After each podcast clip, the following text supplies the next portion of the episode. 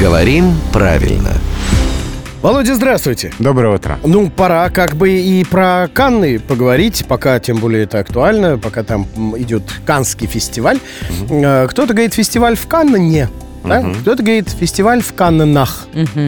Вот и вечная путаница с этими Каннами. Кто прав-то? Правы все. Потому что есть варианты, да, в русском языке. Этот город э, называется по-разному. Есть варианты Кан в единственном числе и, соответственно, фестиваль в Канне.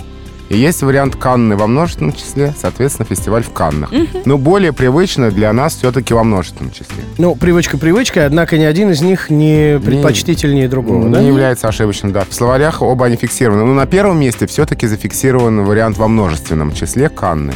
Поэтому, если привычно его употреблять, то так и стоит. Ну, потому что он по-французски «кан», «с» на конце не читается. Ну Ну, да, и мы как бы домысливаем, что это «канны». Да. Да, Да. по аналогии с английским, видимо. Да, А, ну, понятно. Вот, теперь могут продолжать себе свой фестиваль, когда мы тут прояснили, расставили все точки над «ё». Делали мы это с э, главным редактором «Грамотру» Владимиром Пахомовым, а рубрику «Говорим правильно» слушайте ежедневно по будням в 7.50, 8.50 и в 9.50.